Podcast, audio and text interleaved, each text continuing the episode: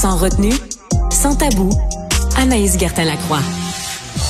Too sexy for my car, too sexy for my car, too sexy by far.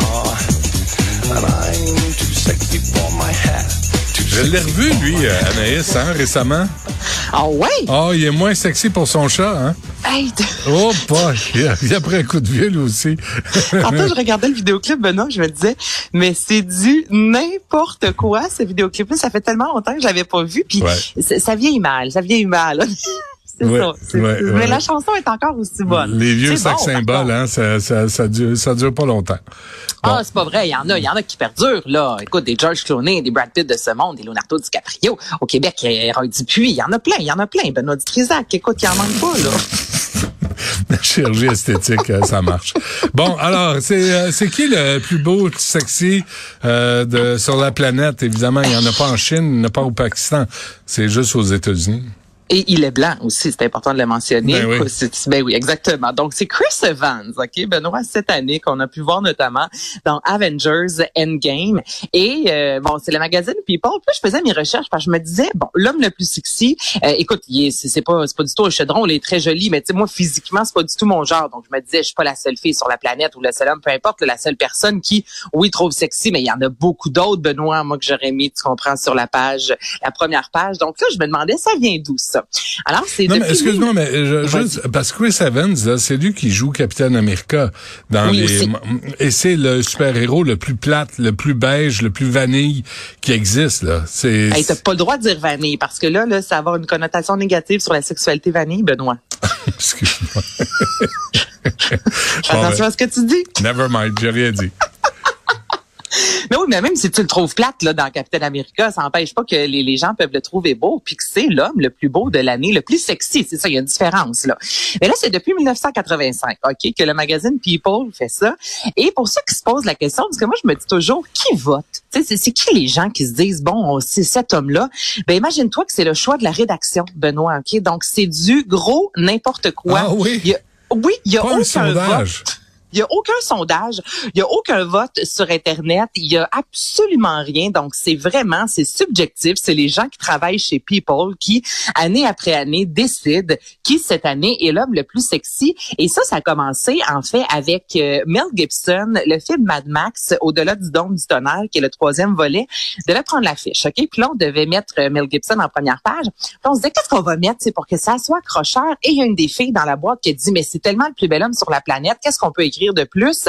Et c'est à ce moment-là, ils se sont dit, on va écrire Mel Gibson, l'homme le plus sexy. Donc, c'est juste comme ça que l'idée est venue, Mm. Benoît. Puis là, ils se sont dit, ben, on va le faire année après année parce que ça a fait jaser dans les médias. Les gens ne parlaient pas de l'article en soi, ne parlaient pas du film. On disait juste Mel Gibson est l'homme le plus sexy de la planète. Donc, depuis ce temps-là, à chaque année, il y a un homme différent qui fait la une et là, on prend des photos sexy, on voit le chest. Et le plus jeune homme qui a eu ce titre-là de plus sexy, c'est John F. Kennedy Jr., donc le, le, le fils de John F. Kennedy, avait 27 ans. Ça, c'est en 88. Et le plus vieil homme, donc messieurs, gardez espoir, c'est Sean Connery, alors qu'il avait 59 ans. Et ça, c'est en 1989. Donc, il y a vraiment, écoute, on ratisse large dans les hommes.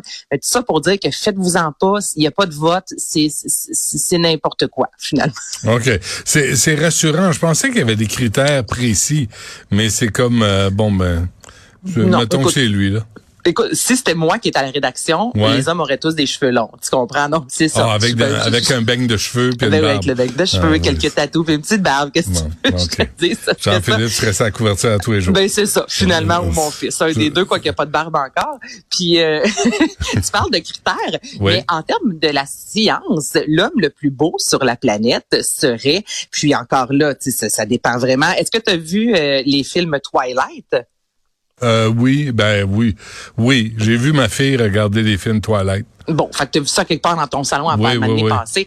Robert Pattinson, qui aussi a fait le plus récent Batman, c'est lui selon la séance. Puis là, je trouve ça quand même un peu plus intéressant, mais encore là, écoute, ça dépend tellement, c'est ça dépend de chaque personne. Donc, c'est Julian Da Silva, Benoît, qui est un, un chirurgien esthétique, qui lui dit évidemment que le visage doit être le plus symétrique possible, alors qu'on sait que dans le visage, on s'en est parlé toi et moi hier, des testicules et euh, des, des seins. Donc, c'est la même chose pour les yeux et la bouche. Il n'y a absolument rien de symétrique. Non. Et là, lui a analysé le visage de centaines et de centaines dizaines d'acteurs, d'actrices, de chanteurs et Robert Pattinson, là, si tu regardes. Puis écoute, il a calculé là, la largeur des yeux. Après ça, là, les cheveux jusqu'au nez, c'est quoi la distance? Est-ce que c'est asymétrique? Il faut y avoir un centimètre. Si on est plus loin, ça marche pas. Si on est plus proche, il a vraiment là, analysé ça de fond en comble pour sortir en disant non, ce n'est pas Brad Pitt, l'homme le plus beau de la planète, selon la science. C'est Robert Pattinson. Donc, euh, c'est ça. Donc, la science dit Ben, que c'est lui. Je suis content pour eux autres. Ben, c'est ça. Vraiment, là. vraiment, je les félicite. Mais il y a quand même un peu plus de recherche que le magazine People. C'est ça que je voulais Ouais, dire. ouais, ouais. Non, c'est ça. Il y a au moins quelques critères. Là, tu comprends pourquoi tu te regardes et tu dis, ouais, je suis moche. Tu sais, Ouais, je, suis- exactement. je suis ordinaire. Tu sais, Puis on n'en demandera La pas plus. symétrie est moins là. là, sais. Ah, de moins en moins, tu savais. Euh, ça sera, ça sera possible de se faire faire un jouet sexuel sur mesure à Montréal ce week-end si on peut se rendre. Exact, ouais, c'est ça. Là, c'est, c'est- on il devrait être gratuit. Le temps juste de s'y rendre, je pense que tu l'as payé ton, ton jouet sexuel, mais c'est vraiment cool. c'est Freely, qui est une euh, Freely, c'est ça, qui est une euh, une start-up à la base de McGill, ok, qui euh, fait des, des jouets sexuels. Donc, c'est imprimé en trois euh, dimensions et c'est 100% personnalisable. Je suis allée voir sur leur site internet, c'est vraiment intéressant. Je t'en ai envoyé deux d'ailleurs. Euh, T'as le jouet sexuel euh, Merci. style sapin de Noël qui se nomme le ho ho ho. Ouais. Il y en a un autre forme de canette de bière. Et là, bon, évidemment, Benoît, tu peux aller sur le Une site. bouteille c'est de fait bière. Une, pas une canette. Mais c'est encore drôle. C'est rough, une canette, là. Ça, ça, en tout cas, bref. Ça tranche. Ouais, une bouteille de bière. Mais quoi, quand la vitre puis la lumière, regarde, c'est un autre détail. Ah. On rentre pas là-dedans, là. Mais les gens peuvent aller sur le site Internet, Benoît, se euh, décider, faire ça à la maison pour commander. En plus, c'est québécois. Leur propre jouet sexuel. Mais là, il y a un événement samedi. Donc là, c'est ça, je lance ça à tous, là, parce que Noël s'en vient, mine de rien. Donc, c'est une boutique euh, à Montréal qui se nomme Oui Boutique euh, Sensuelle, euh, qui sur le plateau. Et là, en fait, semaine, les gens vont pouvoir se rendre dans cette boutique-là, puis vraiment découvrir, OK, les jouets sexuels, parce que acheter ça par Internet, oui, mais non. En même temps, des fois, tu veux toucher, c'est quoi la texture? Et là, sur place, les gens vont pouvoir soit euh, créer leur godemichet, soit créer leur plug anal, et tu fais tout de A à Z. Là. Tu choisis la forme, la rigidité, tu choisis la couleur, tu choisis la taille. Donc, c'est vraiment, puis là, si tu as envie d'avoir des formes, des formes funky, comme je viens de t'envoyer, il y en a à quantité, mais sinon, tu peux aller avec quelque chose d'un peu plus euh, neutre, mais quand même. Donc, c'est ce week-end à Montréal, se faire faire son dildo. Pourquoi Bon, pas? super. Euh, tu veux, j'imagine, Super, j'aime ça quand j'imagine la, la file d'attente, tu sais. Alors toi, euh, tu vas le prendre. euh, moi, moi, je vais le prendre selon le un sapin de Noël. J'offre ça pour euh, Noël. Il à va ma belle-mère. et elle va fournir les boules, puis euh, c'est ça. Hey, je les boules chinoises en passant. Euh, Il y a une belle découverte sur le clitoris, c'est quoi?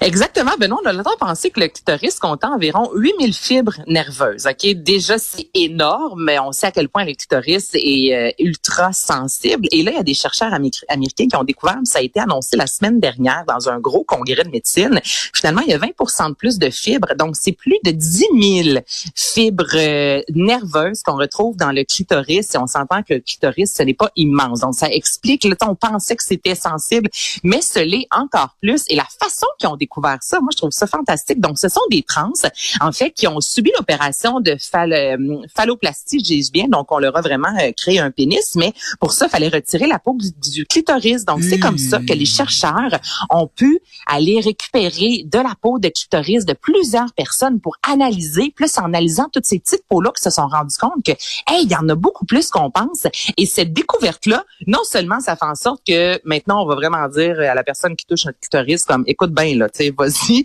doucement. Ben oui. Mais au-delà de ça, Pas puis une tondeuse que tu parles. non, non, c'est ça. Relax, chaque chose en son temps. Prends ta respiration. Mais on va parler, toi et moi, de mutilation d'organes Oui. euh, dans les prochaines semaines. Et il y a des femmes, justement, qui font cette reconstruction-là euh, génitale. Donc là, cette poussée-là, justement, de, de, de cette avancée-là en termes de découverte, mais ces femmes-là pourront avoir le, le- le- on va tenter du moins de leur mettre le plus de fibres nerveuses possible. Donc aussi dans cette reconstruction-là, idem pour les gens qui vont se faire faire une phalloplastie, justement, de savoir à quel point c'est, euh, il y a des, des fibres, à quel point c'est. Hey, ça doit Ben, faire mal, hein? Ben, Tu sais, plus plus il y a des, des nerfs là-dedans, plus plus c'est douloureux, plus c'est sensible. ah écoute. ouais. hein. Hey, imagine. Ben oui. Puis les pauvres petites filles là, qui se Ah, font... oh, non, non. Non, OK, c'est correct. On embarque Non, non, pas mais on va, non, on va, je te dis pas, non, non, non, tais-toi, on Non, va s'en parler, mais c'est Ouais, c'est un sujet en soi extrêmement, mais je trouve ça bien, au moins, cette découverte-là. Donc, les Ouais. femmes qui auront envie d'avoir cette reconstruction-là, eh bien, encore là, on va connaître encore plus et davantage le clitoris avant de leur euh, en fournir en quelque sorte un nouveau. Très bien. Anaïs, euh, merci. Euh, on va se reparler demain. Puis À demain. euh, je vais me commander ça. Là. T'as- Non, je ferai pas ça. Euh, c'est bon. Merci pour euh, la hein? chronique. Merci à toute l'équipe, euh, à Charlotte Duquette, à Florence Lamoureux, Marianne Bessette, à Charlie Marchand, à Sibelle Olivier. Il y a du monde qui travaille sur cette émission-là. Ça a l'air de rien, là, mais euh, on est à l'œuvre. On va euh, revenir demain à 11h. Il y a Guillaume Lavoie qui suit à l'instant.